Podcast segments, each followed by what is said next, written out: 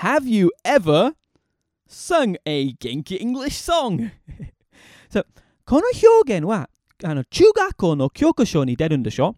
普通に教科書に出る英語はちょっと上変と感じるんですけど、この表現でもちょっと不自然に感じますけど、知らない人と話すときには、会話を始まるためにはすごく便利ですよ。例えば、あの海外にいる友達だったら、Have you ever been to Japan? とかそういう感じで、普通の友達だったら、Have you ever been to 何々 castle か何でもいいですけどね。それで会話が続けるんでしょう。So, have you ever? Okay?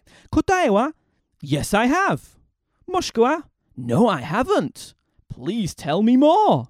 何でもいいですけど、この歌はとってもリラックスなゆっくりの雰囲気で元気よくでリラックスだけど聞きましょう。